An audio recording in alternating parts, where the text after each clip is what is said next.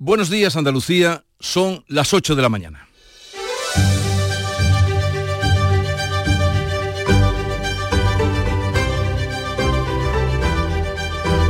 En Canal Sur Radio, La mañana de Andalucía con Jesús Vigorra.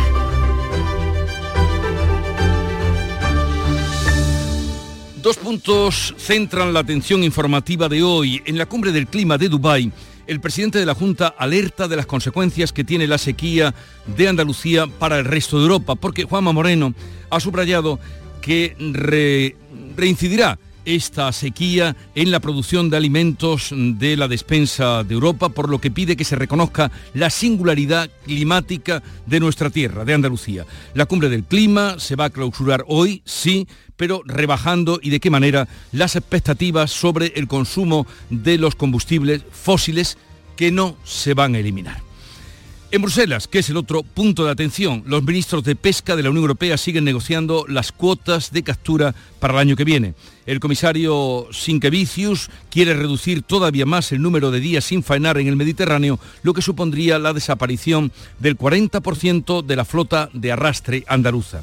Por otra parte, el Gobierno amenaza al PP con aplicar un ajuste mayor a las comunidades autónomas si bloquean en el Senado los presupuestos. La ministra de Hacienda niega que esté negociando bilateralmente con Cataluña, como así le acusó ayer la consejera de Hacienda de la Junta. Por otra parte, Pedro Sánchez ofrece a Feijó tres fechas para reunirse antes de final de año y abordar asuntos de Estado como son la financiación o la renovación del Consejo General del Poder Judicial. La propuesta llega horas antes del Pleno del Congreso donde se va a debatir a partir de esta tarde la ley de amnistía. De estas y otras noticias, enseguida les ampliamos la información, pero primero el tiempo. Social Energy. La revolución solar ha llegado a Andalucía para ofrecerte la información del tiempo. Martes 12 del 12 del 23 en el que lo más destacado será la subida de temperatura que va a alcanzar los 27 grados en Málaga. Todas las provincias van a estar por encima de los 20 grados salvo Cádiz, que se quedará en los 19. Los cielos eh, seguirán con nubes y claros y los vientos van a soplar flojos y variables y a partir del mediodía aumentarán a moderados y del oeste.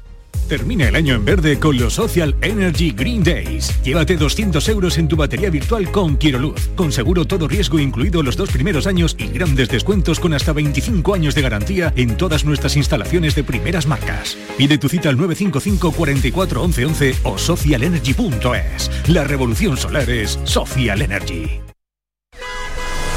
Logística Castillo. Más de 20 años viajando contigo los 365 días del año. Logística Castillo les ofrece la información del tráfico. Desde la DGT nos informa sobre el estado de las carreteras en Andalucía. Alfonso Martínez, buenos días. Buenos días. Hasta ahora en la red de carreteras de Andalucía les vamos a pedir precaución. En la provincia de Almería van a encontrar tráfico intenso en la 7 en Viator en dirección Barcelona y en esta misma vía en ambos sentidos a su paso por la Garrofa. Además, en Granada hay complicaciones en la GR30, en el Zaidín en dirección Bailén y en Málaga, de entrada a la capital malacitana por la 300 57 en eh, el entorno de Cártama y también en la A7 en la Cala del Miral en la Cala del Moral, perdón, en el sentido de la capital malacitana y en esta misma vía en Mijas, en este caso en dirección Marbella. En, la provincia de Huelva hay complicaciones en ambos sentidos por obras, en la 497 a su paso por Corrales y en Sevilla de entrada a la capital hispalense por la 4 a la altura de Bellavista y en la A49 en Bormujos. También en la ronda S30 hay circulación intensa en varios tramos, especial precaución en el puente del Centenario en ambos sentidos. Por último, en la provincia de Cádiz van a encontrar circulación lenta en la 4 en San Ignacio Sierra en dirección Madrid y de entrada a Cádiz por la CA33 en San Fernando.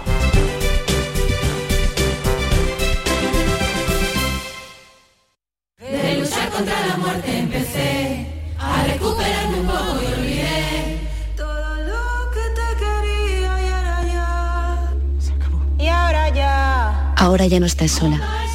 Ahora ya España es otra. Delegación del Gobierno contra la Violencia de Género. Ministerio de Igualdad, Gobierno de España. Codo a codo. Nos enfrentamos a desafíos cara a cara. Y mano a mano, los superamos. Juntos, inseparables, imparables. Solo así conseguimos nuestras metas. Después de 85 años trabajando por una sociedad mejor para todos, en Grupo Social 11 tenemos claro que la igualdad de oportunidades se hace desde el respeto codo a codo. Grupo Social 11. En Canal Sur Radio, la mañana de Andalucía con Jesús Vigorra.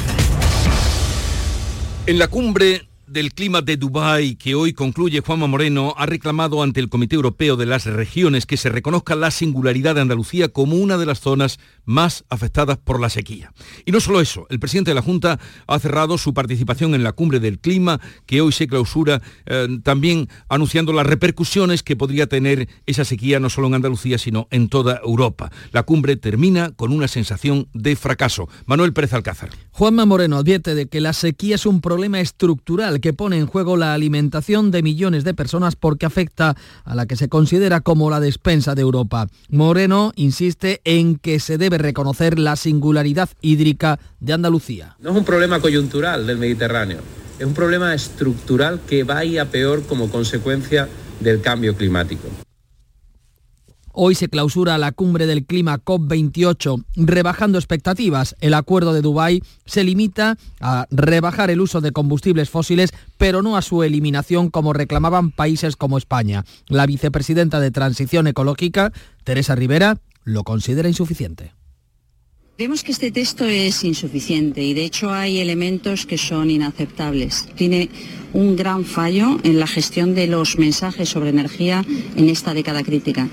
Juanma Moreno ha concluido su agenda en Dubái con un encuentro con el viceministro del Interior de Emiratos Árabes, al que ha presentado Andalucía como destino estable para invertir. Pues bien, las consecuencias de la sequía se notan y de qué manera ya en muchos municipios. El Ayuntamiento de Puerto Real, por ejemplo, en la provincia de Cádiz, ha publicado un bando con instrucciones para que la población disminuya el gasto de agua. Pero la peor situación se está viviendo en Málaga, donde solo hay garantizado el suministro de agua para seis meses en la Costa del Y la Serquía y un año para la capital, María Ibáñez.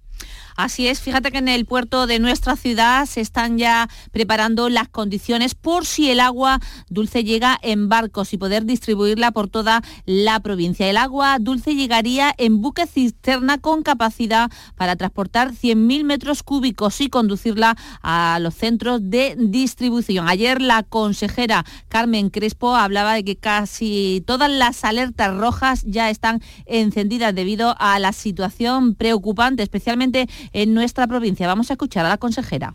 Esperábamos ventanas de oportunidad que nos permitiera tener agua en Málaga, que no se están cumpliendo. Y por tanto estamos cifrando en la capacidad de seis meses en las zonas como Asarquía o Costa del Sol o un año para la capital.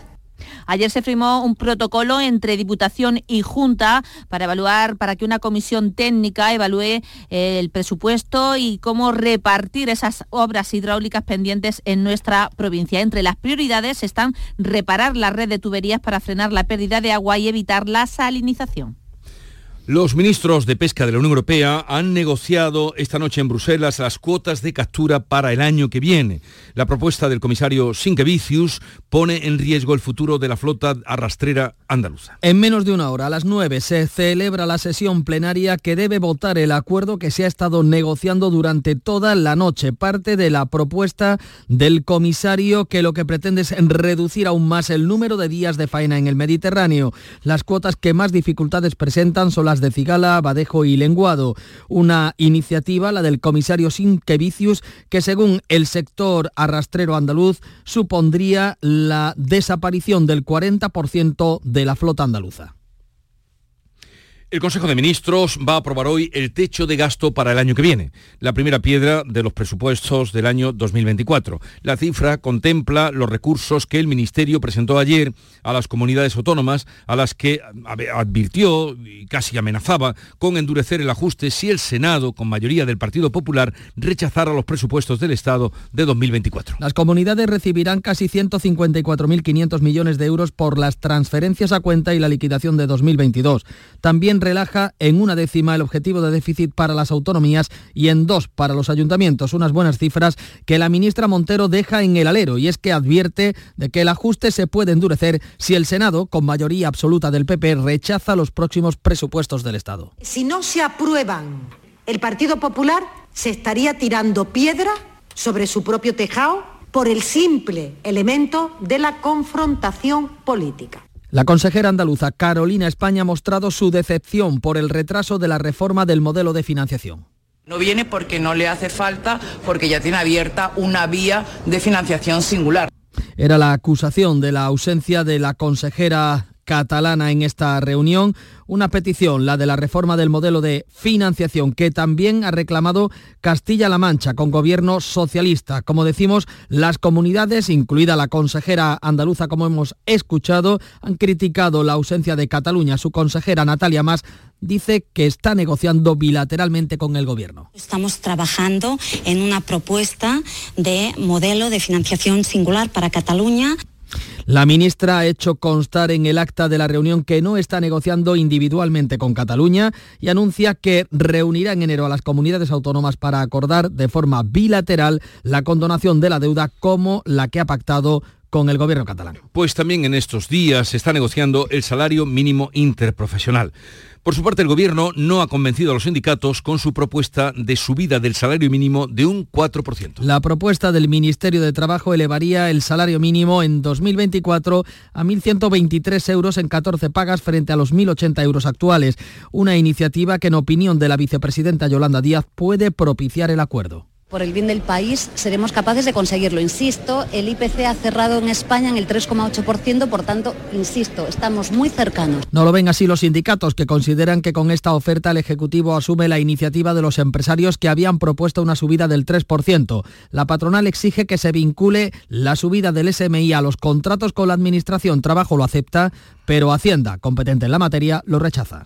Sobre la posibilidad de que se vean, de que se encuentren Sánchez y Feijó antes de fin de año, el Gobierno ha ofrecido al PP tres fechas para la reunión de Pedro Sánchez y Núñez Feijó para abordar asuntos de Estado.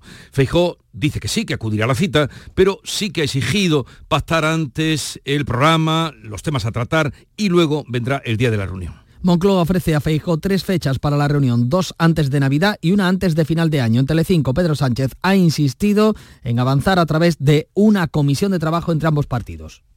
Estoy abierto a que me hagan las propuestas que consideren, estoy abierto a incorporar nuevos elementos de acuerdo entre las dos formaciones políticas. Eh, Montero, Bolaños y Pachi López serían los interlocutores socialistas. Sánchez quiere abordar la renovación del Poder Judicial y la financiación autonómica.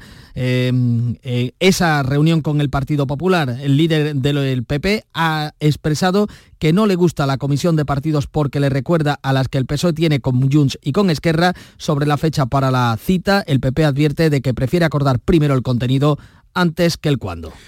Después de todo lo que ha generado la ley sobre la amnistía, ahora empieza su trámite de verdad cuando llega al Congreso de los Diputados. La norma lleva únicamente la firma del PSOE y saldrá adelante con el apoyo de los grupos que facilitaron la investidura salvo coalición canaria, que suma su rechazo al DPP, UPN y Vox. Será la primera iniciativa legislativa que se aborde en esta legislatura. Se prevé un debate tenso. Feijó defenderá el rechazo del PP. El portavoz popular Borja Semper ha pedido a Pedro Sánchez que dé la cara en este debate. Dar la cara y explicarnos al conjunto de los españoles que esta es una ley que no piensa en el conjunto de España, sino que es una ley para comprar siete votos. El orden del día también incluye la creación de las comisiones de investigación pactadas con los independentistas, entre ellas la que hace referencia a la persecución judicial o lawfare. Por cierto, el fiscal general del Estado asegura ahora que va a defender a los fiscales del procés que sean acusados de lawfare. Siguen las reacciones no exentas, desde luego, de polémica por las declaraciones de Santiago Abascal en Argentina, en las que anunciaba que el pueblo español querrá colgar de los pies a Pedro Sánchez. El presidente del gobierno considera muy graves las palabras del líder de Vox. PSOE y Sumar han exigido a Feijó que rompa sus acuerdos de gobierno con esta formación, mientras que el líder del PP condena las palabras de Abascal y acusa a Vox de favorecer la estrategia de Pedro Sánchez. No tenemos nada que ver con este tipo de pronunciamientos, las lamentamos profundamente y creo que es un gran juego a la estrategia de Sánchez y del Partido Socialista de dividir España a través de un muro desde Vox, Ignacio Garriga sale al paso de las críticas a las declaraciones de Abascal. Si algunos se pretenden asustar cada vez que el Partido Socialista intente manipular y diga algunas cosas y se arruguen, pues oiga, insisto, eh, serán recordados eh, según los actos y las manifestaciones de unos y de otros. Vamos a otro asunto más amable, más agradable, y es que Manu Sánchez, el humorista, colaborador de esta casa, y Olga Carmona, la futbolista que marcó el gol de la selección, serán los encargados de retransmitir las campanas de Canal Sur. Será en Jerez. Juan Carlos Rodríguez. Muy buenos días. Pues el dúo de presentadores se dio a conocer ayer en una gala que tuvo lugar en los claustros de Santo Domingo de Jerez, donde también se dio a conocer el resto de los contenidos de la programación especial de Navidad de la nuestra. Manu Sánchez agradeció su nombramiento en un año muy especial para él en el que está superando un cáncer. Los años le vamos poniendo en la balanza las cosas positivas, también las negativas. De eso va esto de, hacer balance un poquito, pero de con una sonrisa enorme darle la bienvenida al 2024 y en qué mejor sitio que en Jerez, señores. Yo vivo enamorado de dos ciudades, Sevilla y Cádiz, y de lo que me he dado cuenta hace ya muchos, muchos años, es que si uno coge lo mejor de Sevilla y lo mejor de Cádiz, sale Jerez, que es indiscutible. Esto es así. La futbolista sevillana Olga Carmona, goleadora de la selección española de fútbol y campeona del mundo, estará también frente al reloj del Ayuntamiento de Jerez. Como no pudo asistir, envió este mensaje. Es un orgullo para mí anunciaros que, que voy a estar eh, despidiendo el año en Andalucía, en Canal Sur, con toda mi gente, en un año que ha sido muy bonito para mí y que voy a contar también con la presencia de Manu Sánchez, un crack y un referente a todos los eh, niveles y, bueno, pues nos vemos el día 31 en Jerez. Para todos, nuestra Navidad. Dicen que detrás de un gran bote del Eurojackpot hay un gran millonario. Esto, ¿y detrás de un gran millonario? Pues que va a haber un... Ahora Eurojackpot, el mega sorteo europeo de la 11, es más millonario que nunca. Este martes, por solo 2 euros, bote de 49 millones. Eurojackpot de la 11, millonario por los siglos de los siglos. A todos los que jugáis a la 11, bien jugado. Juega responsablemente y solo si eres mayor de edad. La mañana de Andalucía con Jesús Vigorra te invita a descubrir este miércoles 13 de diciembre qué es la innovación docente. Un proyecto para potenciar la innovación surgida a iniciativa del profesorado de la Universidad Loyola, con la intención de crear una estrategia novedosa y atractiva para la formación práctica de los alumnos, muy real, tal y como demanda la sociedad. La mañana de Andalucía con Jesús Vigorra. Este miércoles 13 de diciembre, edición especial desde la Universidad Loyola Andalucía con la colaboración de CaixaBank.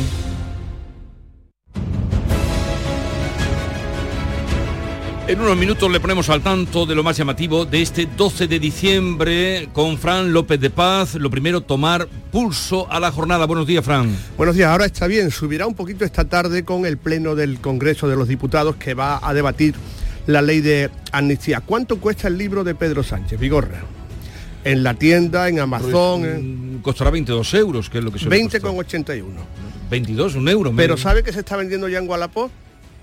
Desde hace cinco días, a 10 euros. Es decir, que tienes el libro de verdad y el libro usado, o siquiera sin usar, a la mitad de precio y hablamos de la depreciación del peso argentino. Fíjate cómo se deprecian las novedades editoriales. Cuando lo lea ya te comentaré. Eh, noticia internacional de alcance, Marilo Rico. Pues sí, las últimas horas de la COP28 eh, acaparan los titulares y las primeras de los periódicos. En el diario al Khalej de Dubái, el mundo contiene la respiración a la espera de un acuerdo histórico. El sultán Al-Jaber, presidente de la conferencia de la Petrolera Nacional de Emiratos Árabes, afirma que adoptar un enfoque flexible ha demostrado ser exitoso. La República de Italia, el abandono de los combustibles fósiles, se omite en el nuevo borrador de acuerdo y se sigue negociando. Vamos con la clave económica del día, Paco Ramón. Rápidamente leemos en el economista que el gobierno quiere poner coto a los influencers y va a controlar sus contenidos y su publicidad. Dice el Ejecutivo que lo hace para proteger a los usuarios. Así los influencers, los bloggers, los youtubers no podrán anunciar ni tabaco, ni cigarrillos electrónicos, ni juegos de azar. Bueno, sí, juegos de azar todos en horario habilitado y resto y fuera uno. ¿Sabes cuál? La lotería. La lotería.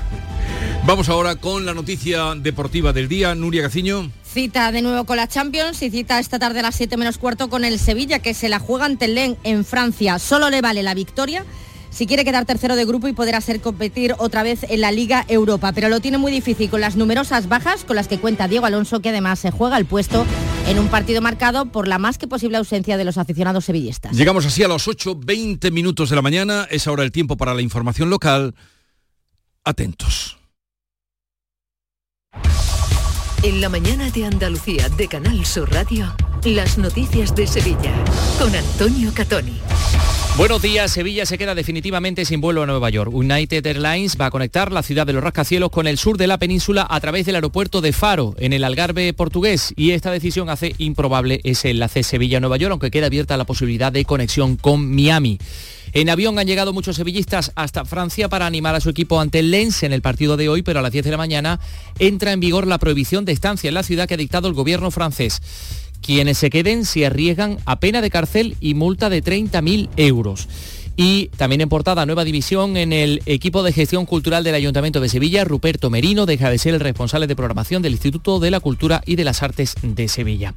Conocemos a esta hora cómo se circula por la red viaria de Sevilla y su provincia. Isabel Campo, buenos días. Buenos días. Tenemos cuatro kilómetros de retenciones en el puente del Centenario sentido Cádiz, otros cuatro sentido Huelva, en este puente que ya no está cerrado el carril reversible por la niebla. Un kilómetro también en el nudo de la gota de leche sentido Ronda Urbana Norte, cinco kilómetros en la entrada a la ciudad por la autovía de Huelva, dos por la de Coria, uno, un kilómetro por la de Utrera. En el interior circulación densa en La Palmera hacia marineros voluntarios, en el puente de las Delicias de entrada y en la ronda urbana hacia la glorieta olímpica. Hoy vamos a tener intervalos nubosos, temperaturas sin cambios y la máxima idéntica en Lebrija, Morón, y Sevilla, 21 grados.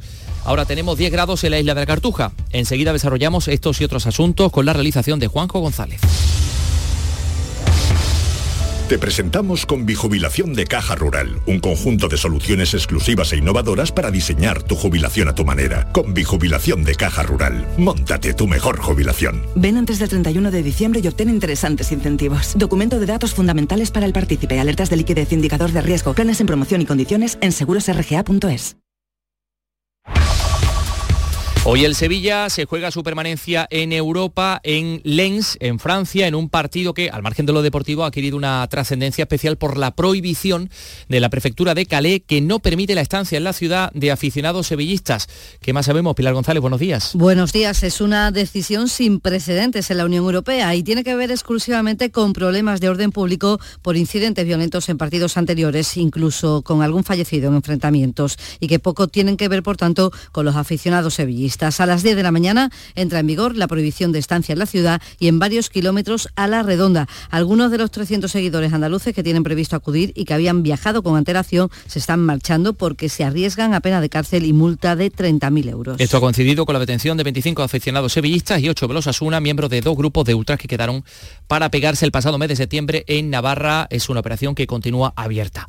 Más cosas, la aerolínea estadounidense United Airlines pone en servicio el próximo día 24 un vuelo entre Faro en Portugal y Nueva York. Esto perjudica a priori las posibilidades de que eh, pudiera tener la ciudad de Sevilla de obtener ese vuelo directo con la ciudad de los rascacielos. United incluía a la capital andaluza en su mapa de rutas de 2020, pero esa idea quedaba aparcada por la pandemia. Queda abierta la posibilidad de conexión con Miami, eh, una idea reforzada tras la celebración de los Grammy Latinos. Una mala noticia para el sector. Por otra parte, les contamos que la plataforma Sevilla Quiere Metro alerta del retraso que sufre el trazado del tramo sur de la línea 3 del metro. Un trazado que debe dar continuidad al tramo norte y cuyo proyecto debería estar ya finalizado desde hace meses. El presidente de la plataforma, Manuel Alejandro Moreno, asegura no haber recibido respuesta por parte de la Consejería a los requerimientos de información que le han enviado y denuncia el daño que estos retrasos ocasiona a Sevilla. El primer informe que justificaba la necesidad de construir una red de metro en la ciudad data de hace 55 años, desde el año 1968. Sevilla ya no puede en ningún caso seguir acumulando nuevos retrasos en la construcción de esta infraestructura vital, ya sea por motivos administrativos, económicos, técnicos o políticos. Son las 8 y 24. Los regalos, la ilusión, las luces. Es la Navidad de Sevilla Fashion Outlet. La Navidad está llena de emoción. Y tu destino de compras favorito también. Vive una Navidad llena de sorpresas en Sevilla Fashion Outlet. Ven, y esta Navidad estrena Fashion Outlet. Nueva dimisión en el equipo de gobierno, en el equipo de gestión cultural del Ayuntamiento de Sevilla. Ruperto Merino deja de ser el responsable de programación del Instituto de Cultura y las Artes de Sevilla para volver a la Comunidad de Madrid.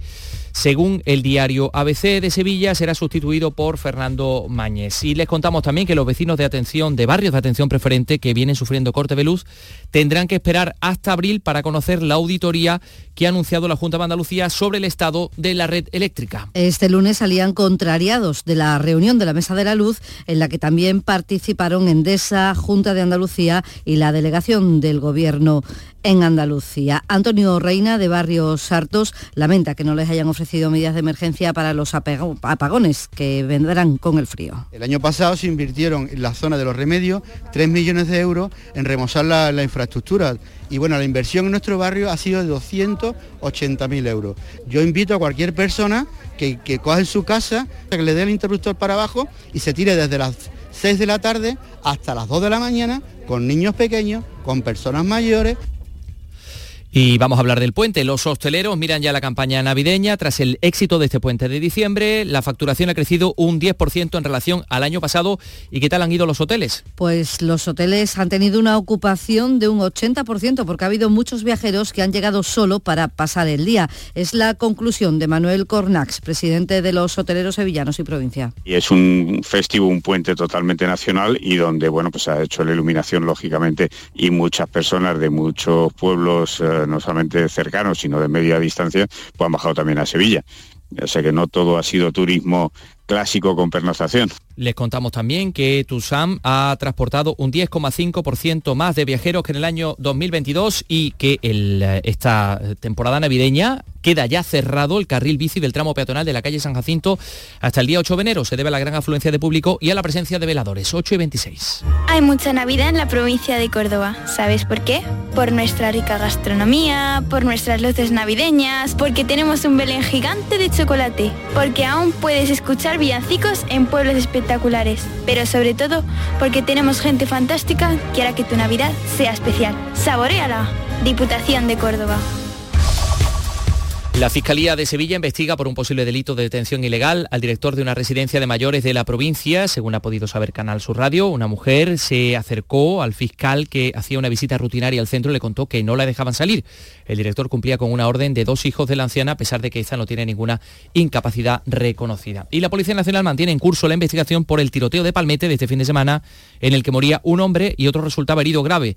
Los dos hermanos y de origen marroquí. Se baraja como hipótesis que el tiroteo se produjera por una riña familiar y se descarta que tenga relación con otros episodios similares ocurridos recientemente en zonas próximas. Hay un detenido, pero la policía busca al resto de implicados en la pelea. Juan Luis Jaén es portavoz de los vecinos de Palmete y denuncia el abandono que sufre el barrio, algo que asegura atrae y genera delincuencia. Estas bandas se van moviendo por la ciudad, se van ubicando en zonas donde evidentemente hay menor presencia policial y menor actuación de, de las administraciones.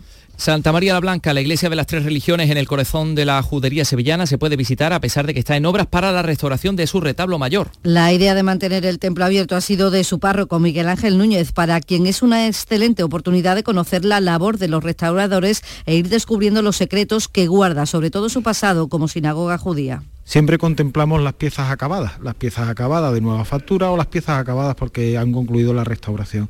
Sin embargo, dentro de ese esfuerzo por aportar a la cultura y al conocimiento de la cultura, cualquier ciudadano, cualquiera de los visitantes que, que viene por Sevilla y visita Santa María la Blanca, tuviera la ocasión de ver efectivamente un proceso en vivo. ¿no?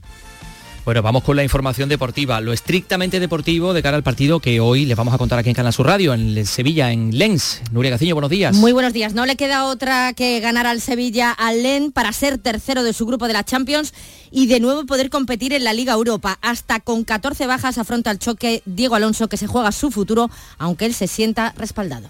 Me siento plenamente valorado y, y me brindan la confianza no solamente la dirección deportiva, sino que también la directiva, plena, todo el tiempo, y por sobre todas las cosas, lo que me da más confianza y me lo ratifican partido a partido son los futbolistas. 7 menos cuarto de la tarde, Len, Sevilla, solo vale la victoria. Gracias, Nuria Gaciño. Y dos sevillanos que van a ser los encargados de contarnos las campanadas en Canal Sur Televisión. 2023 voy a despedirlo. Manu Sánchez y Olga Carmona. Verde. No lo quiero vivir como el año en el que he tenido cáncer, para mí el 2023 es el año en el que ya estoy muy, muy cerquita de haber superado un cáncer. 10 grados en Sevilla capital.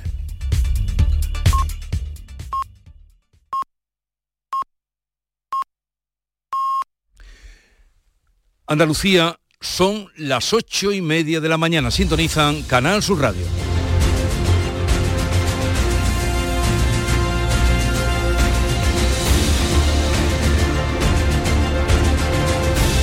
Y en un momento, para hablar de todos los asuntos de los que les venimos informando hoy, este 12 de diciembre, estarán con nosotros Charo Fernández Cota, José María de Loma y Javier Caraballo. Buenos días. En el sorteo del cupón diario celebrado ayer, el número premiado ha sido 90.198 90198. serie 15. Recuerda que hoy, como cada martes, tienes un bote millonario en el sorteo del Eurojackpot de la 11. Disfruta del día. Y ya sabes, a todos los que jugáis a la 11, bien jugado.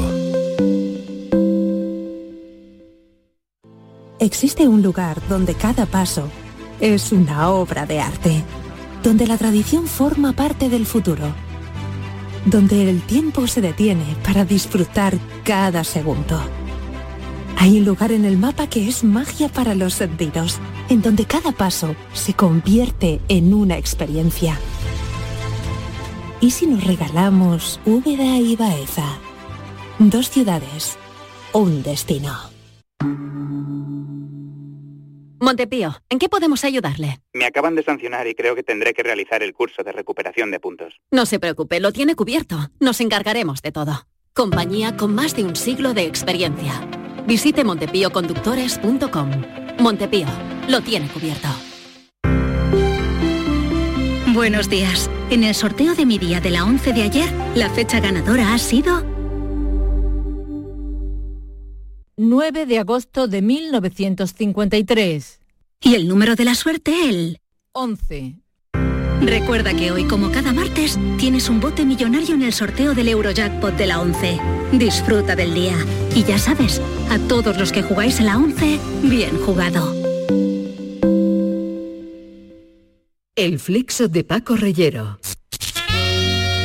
Juan Herrera, el creador del hormiguero y humor amarillo, contesta en el flexo las cuestiones más difíciles. ¿Te erotiza en algún momento la música? Tanto como erotizarme, me erotiza más unas pochas con almejas. ¿Y después del programa qué vas a hacer? Pues voy a contar ovejas para dormir. El Flexo. Los lunes a la una de la madrugada en Canal Sur Radio. Contigo somos más Canal Sur Radio. Contigo somos más Andalucía.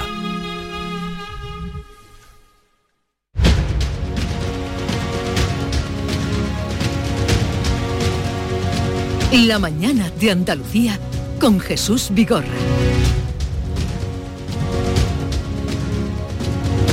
Para repasar la actualidad, hoy están con nosotros Charo Fernández Cota. Buenos días, Charo.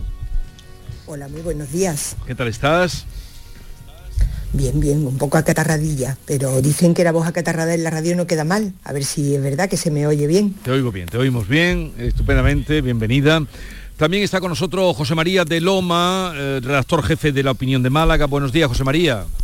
Hola, buenos días Jesús, ¿qué tal? ¿Qué temperatura tenéis en Málaga? Estoy sacando el bañador ya. Hoy, ahora hace fresquito, tenemos 14, pero vamos a llegar a, a 26, 27 Esta mañana parece. mi, mi compañera me hablaba de eso, que ibais a llegar hasta los 27 grados.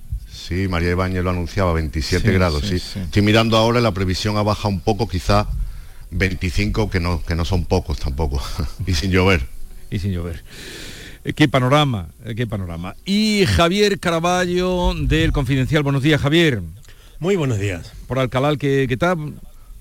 Pues bien, bueno, mañana parece que, que- que empieza ya a hacer un poco de más frío, pero en cualquier caso la noticia no es tanta la- no es tanto la temperatura, porque yo recuerdo otros muchos meses de diciembre con temperaturas similares, el, el frío en Andalucía eh, de temperaturas bajas es enero y febrero prácticamente, y lo que sí es preocupante eh, es la falta de lluvia. Esto sí es muy preocupante. Pero que muy, muy. eh, el presidente de la Junta elevaba el tono en la cumbre de Dubái diciendo que no es solo Andalucía por el tema de la sequía, pidiendo pues eh, ayudas, consideración, estrategias, sino que también puede repercutir y, de qué manera pues en toda Europa por ser eh, por todo lo que sale de aquí.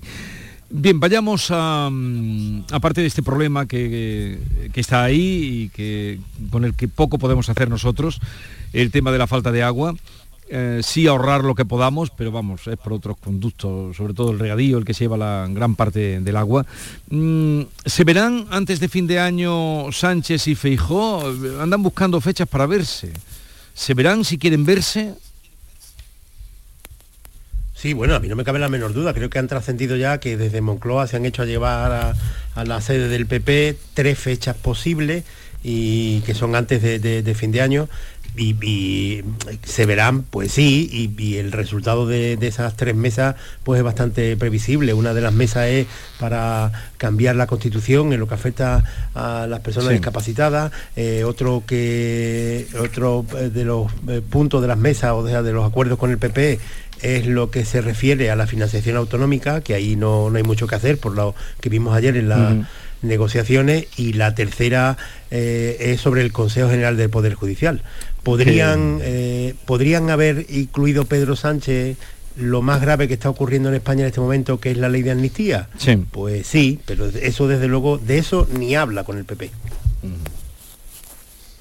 Sí, de hecho en el entorno del PP se atribuye la, esta petición de Sánchez o esta propuesta de fechas de reunión pues a una manera también de, de obviar que ya hoy se toma en consideración en el, en el Congreso no solo la, la ley de amnistía, sino que se constituyen las comisiones para investigar la lawfare.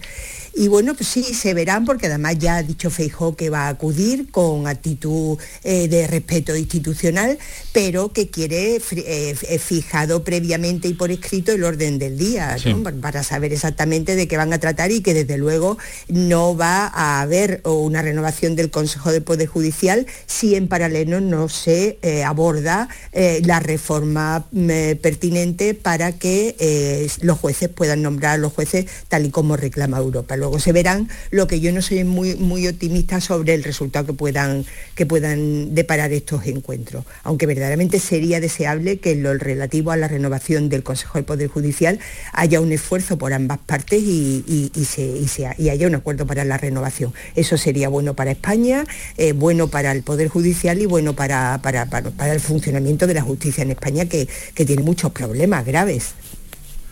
Sí, decía, como, decía Charo que no es muy optimista, yo soy pesimista total. Me parece que no, que sobre todo en lo más urgente que es lo del Consejo General del Poder Judicial no se van a poner de acuerdo, porque el ardid del PP ahora es que se renueva, pero si se cambia también la ley, ¿no? Y eso va a seguir bloqueado.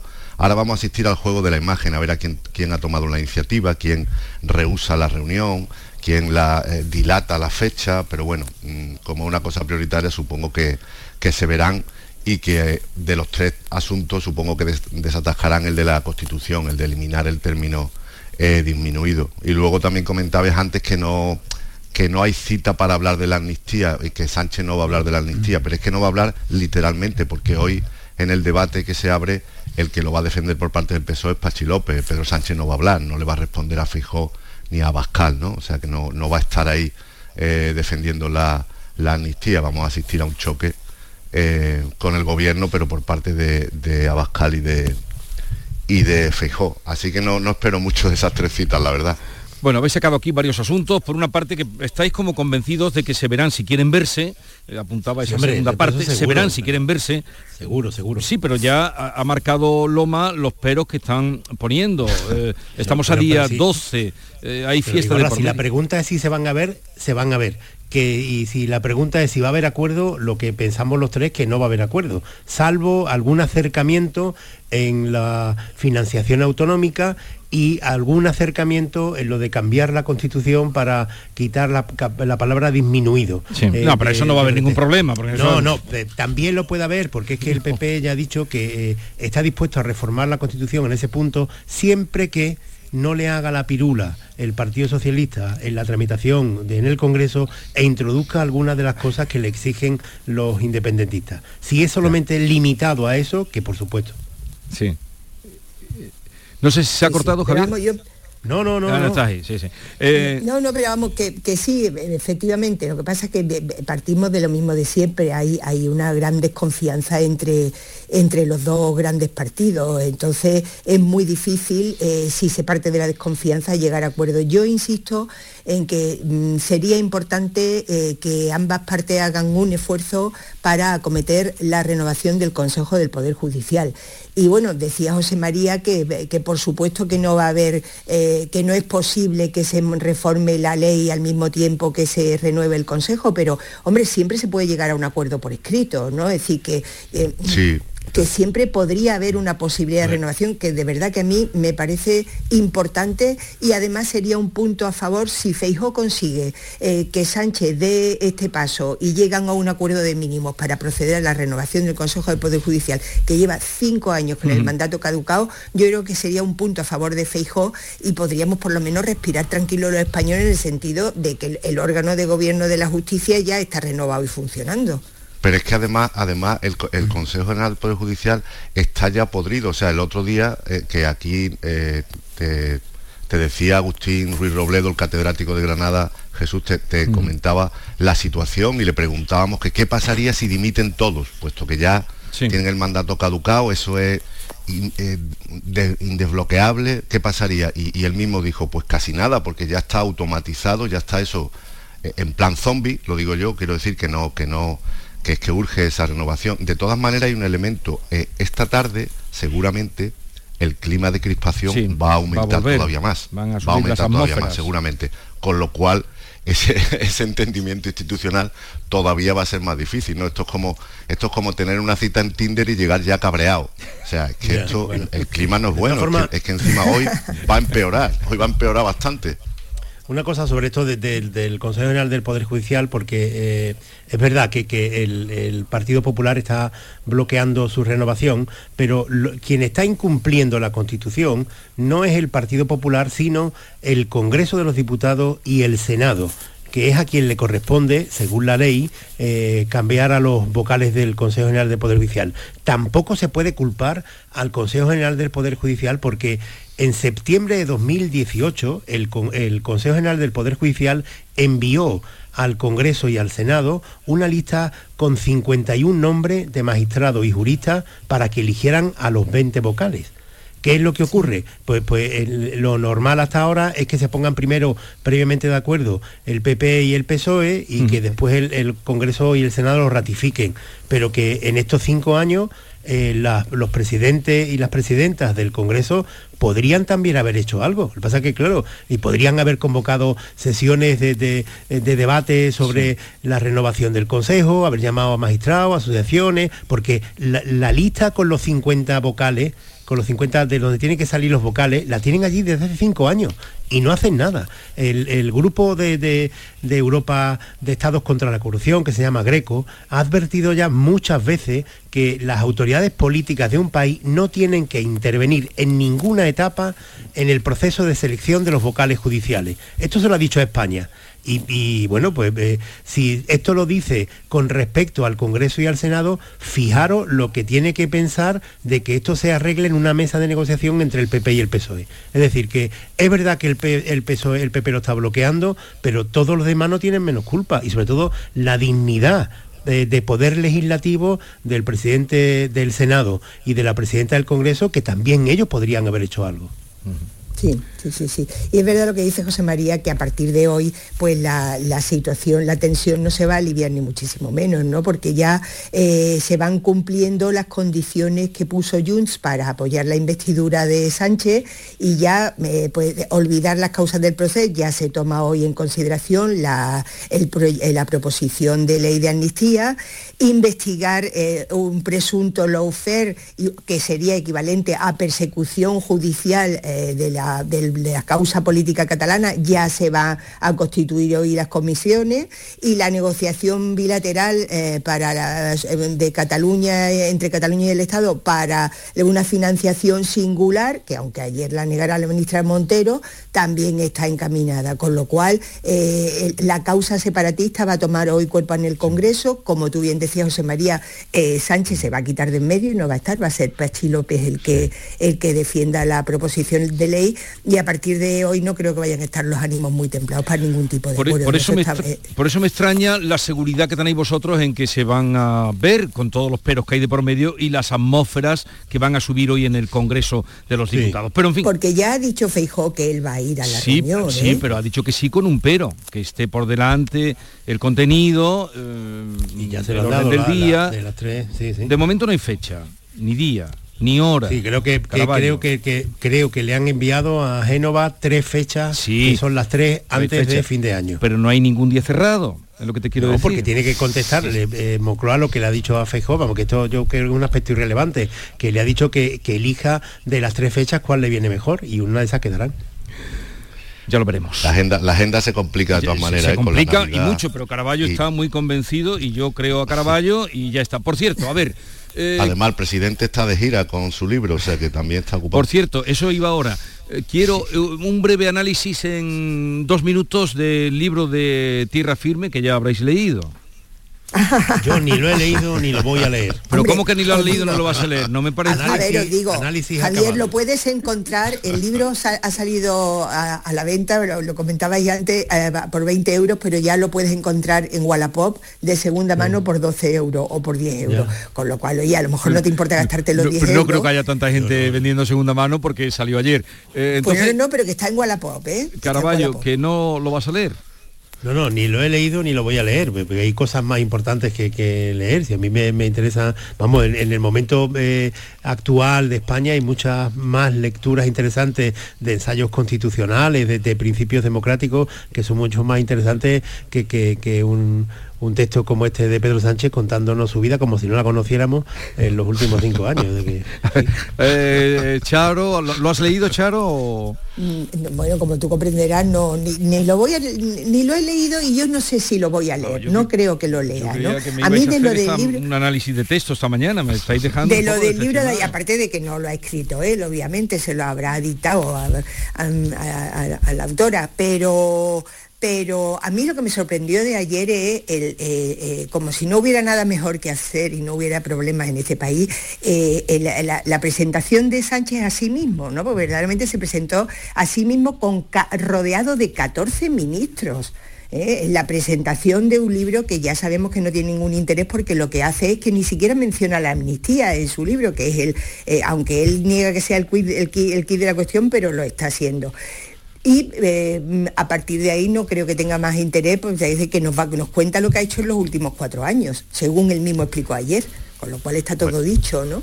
Yo, yo, yo voy a ojearlo si puedo, aunque sea por el por el curiosidad periodística, por el cotilleo, ¿no? Por eso que dijo ayer de cuándo se le ocurrió adelantar las elecciones y que lo primero que hizo fue decírselo a su mujer o que su mujer fue la primera en enterarse. A lo mejor por esos detalles que están seguramente sublimados, con- eh, contados a su favor de tan determinada manera, con tal sesgo, pero bueno, a lo mejor tiene ese pequeño interés de, ya digo, del cotilleo político ese pequeño salseo si es que lo hay. Lo demás supongo que será una justificación. El anterior sí que podría ser más interesante, el de, el de la, el manual de resistencia, ¿no? Porque su, su relato sí que es un poquito épico, resistente eh, o de tenacidad. El, el- el hombre resurge siempre de todas las, las derrotas y se sobrepone. Y ese En eso estamos de acuerdo, José María. Es decir, Sí. ya, mm, yo mm, verdaderamente a mí me parece que la, la- la táctica y la estrategia de Sánchez es inapelable. Me parece que de verdad que es un maestro. Y él mismo nos ha dicho que hay que leer a, Ma- a Maquiavelo, ¿no? Probablemente porque verdaderamente tiene que decir, ¿cómo se le ocurre? Es decir, la maniobra de adel- del adelanto de las elecciones, desde mi punto de vista, fue magistral. Fue magistral. Pero y como ahí eso... como, ¿eh? Debe contarlo en, el- en el libro. Debe contarlo. Sí, ahí ahí lo- lo eso cuenta, sí sí. merecerá la pena enterarnos de cómo fue la ocurrencia, pero desde luego fue magistral. Sí, pero vamos, ayer. El libro de, Dime, dime. No, no, iba a decir que, el libro que, Pedro Sánchez desde luego no, lo ha escrito, como todo el mundo sabe, se lo ha escrito su amanuense particular, que es Irene Lozano. Irene Lozano, eh, igual la conocen algunos oyentes porque esta mujer eh, era periodista, estuvo en el mundo, en la ABC, eh, de columnista, pero en el mundo mucho tiempo. Y se pasó a la política eh, con un UPyD, en la formación de, de Rosa Díez, UPyD. Y de ahí, eh, cuando UPyD empezó a caer, se pasó a- al Partido Socialista y le ha ido muy bien. Fue eh, incluso presidenta del Consejo Superior de Deporte y de hace un tiempo es amanuense de Pedro Sánchez. Y es muy gracioso porque este libro que lo ha escrito ella, ayer puso en redes sociales un mensaje que decía, hoy se ha presentado Tierra Firme, el libro de Sánchez Cantejón en Madrid. Un libro ameno y a la vez profundo para conocer mejor la figura humana. O sea, habiendo escrito ya el libro, se podía haber Soy yo, cortado soy un yo. poquito. Dice un libro Que tengo ameno entendido y que a la no vez estuvo profundo. Irene Lozano en la presentación, ¿eh? Me ha parecido Hombre, porque hubiera tenido que firmar ejemplares. No sé, entre tanto ministros se nos perdían. Eh, a ver, que te voy Fue a dar- diputada también, creo. Voy a dar una noticia, seguimos en, en charla, y es que acaba de salir eh, por eh, Europa Press, el Instituto Geográfico Nacional ha informado de que un terremoto de 3,5 grados de magnitud se ha registrado esta madrugada eh, en el- con epicentro en la localidad de Jayena, cercano a la costa granadina, sin que haya registrado ningún incidente. Digo por si alguien que nos esté escuchando ha notado algo raro, pues que sepa que ha habido un terremoto esta madrugada de 3,5 grados, eh, con registrado a 63 kilómetros de profundidad y que no hay constancia de que haya habido ningún incidente, mejor así. La tierra se mueve, queridos, la tierra es firme pero se mueve. es firme pero se mueve, se mueve la tierra. Por cierto que yo lo he dicho ya varias no hay, veces. no hay un periodo no, no hay un periodo de inestabilidad peor que, que- que estos últimos cinco años y no por culpa de, de- de- esto no es por culpa de, de- del presidente Pedro Sánchez. Bueno él, él ha alentado esta política no esta política de, mayorías parlamentarias. Pero eh, los últimos 10 años han sido desde una inestabilidad enorme. Eh, el, el rey como jefe del estado ha acudido en estos años eh, más veces a investidura que su padre en 40 y, y, sin embargo todo esto lo define Pedro Sánchez como un tiempo de tierra firme es que eh, es espectacular como decía tu compadre Pérez Reverte eh, Pedro Sánchez es capaz de vender a su madre, pero no, luego no la entrega, entrega la tuya. Y cuando la ha entregado te convence de que no es la tuya. Por cierto, que el próximo día, aprovecho ya para meter aquí una cuñita, con Arturo Ah. Pérez Reverte vuelve a Algeciras 25 años después, no, 20 años después de La Reina del Sur, que es un libro, yo creo Una que es una de novela. las mejores novelas de Arturo. Lo que pasa es que cuando nos presentemos allí en Algeciras, ambos dos, yo creo que la gente quiere, que creo que ya hay una aluvión, de- de- quiere oírlo hablar de otras cosas, pero en fin, iremos con la intención de hablar de La Reina del Sur el Sí, próximo porque jueves. además en esa novela Pérez Reverte, a mí es que me pareció fantástica Es porque desvela todas las tramas, en, en el arranque de las tramas de la droga en que, de- que- que abarcan toda la costa andaluza desde, desde Algeciras hasta Málaga y, y desvela perfectamente porque además él debió hacer un gran trabajo de investigación y es una novela magnífica. Pues el día 14 vamos a estar por allí en Algeciras. Oye, eh, eh, Caraballo, tú decías que de tierra firme nada, que más movida que nunca, eh, o en los últimos años que conocemos, o en la en reciente historia mm, de la de nuestra democracia. Pero vamos, es que también hay quien le mueve el avispero, porque lo de Abascal en Argentina y Mantenella y no en Mendalla, con lo de que lo van a colgar por los pies, tú me dirás a mí... eh, eh, Sí, pues yo- vamos a ver, yo, yo creo que, que en, en esta misma tertulia, en, eh, cada vez que ha salido el tema, he dicho que no me gusta la extrema derecha, como no me gusta la extrema izquierda. Primero porque, porque son movimientos que en España eh, se inflaman rápidamente en la sociedad y conocemos los precedentes. Y a mí no me gusta el discurso de extrema derecha como no me gusta el de extrema izquierda. A partir de ahí yo creo que, que, que, que Abascal es un mal para la democracia española, como lo creo de otra gente de, de- de extrema izquierda, que son un mal, Abascal es un mal para la democracia española. A partir de ahí, cuando el Partido Socialista y muchos ministros eh, reaccionan de una forma lógica diciendo que esto es inadmisible, que haya dicho esto de que Pedro Sánchez va a salir colgado por los pies, que es inadmisible y que el Partido Popular tendría que romper los gobiernos, pues eh, yo digo, vamos a ver, aquí hay dos conceptos. O está usted en contra de la extrema derecha o lo que persigue es que el PP acabe con sus gobiernos. Si lo que está en contra, eh, de lo que está en contra es de la extrema derecha, que es algo que compartimos muchísimo, lo que tiene que hacer usted es eh, ofrecerle al Partido Popular apoyo en aquellos lugares donde eh, ha ganado las elecciones, pero no tiene suficiente mayoría para gobernar. De la misma forma que el Partido Popular para evitar a la extrema izquierda, lo que tiene que hacer es apoyar al Partido Socialista en aquellos lugares en los que gana, pero no tiene mayoría suficiente para gobernar. Simplemente dejar lo que gobierne. En muchos ayuntamientos que se puede hacer. Ahora, si lo que, no le, lo que le preocupa más que la extrema derecha es que gobierne en PP, entonces usted está hablando de otra cosa. Y estoy seguro que hay muchos dirigentes del PSOE que no solamente no es que le preocupe la extrema derecha, sino que la extrema derecha es fundamental para poder sostener su discurso. Las barbaridades de Santiago Abascal son las que tapan las barbaridades de Pedro Sánchez. Eso lo saben y lo fomentan. Hombre, claro, claro, Javier, y decir, em, al Partido Socialista de Sánchez le viene muy bien a Bascal, porque le ayuda a demonizar a la derecha. De hecho, el discurso de Sánchez es amnistía para frenar a la derecha. Y, lo meten todo en el mismo saco. Mm, yo lo que veo, y estoy bastante de acuerdo contigo, es que Abascal necesita llamar la atención. Es decir, Vox ha perdido votos, ha perdido predicamento, eh, el PP sube y Vox baja en, los diferentes paneles y encuestas y necesita llamar la atención. Y llama la atención de una manera como tú dices, muy peligrosa, porque claro, decir que Sánchez tendría que salir colgado de los pies, evocando esa, esa, imagen mm, de cuando Mussolini, después de ser fusilado, lo colgaron de los pies ya muerto y lo sometieron al escarnio del pueblo, en una plaza pública es una figura muy fuerte, que también puede recordar cuando los indios ataban a los vaqueros y los arrastraban de los pies para, por, las, llanuras del oeste. ¿no? Es decir, que la figura, eh, eh, evoque lo que evoque, es muy fuerte. Ahora bien, mm, el PP lo ha condenado, pero mm, si verdaderamente lo que el PSOE quiere como tú dices, es que el PP no gobierne en determinadas comunidades autónomas apoyándose en Vox, es tan fácil como haber aceptado el pacto que le hizo en la, debate de campaña Feijó a Sánchez, miren, vamos a dejar que gobierne el partido más votado. Y es una manera, es la mejor manera de frenar a la ultraderecha, en lugar de trabajar para echar al Partido Popular en brazos de la ultraderecha.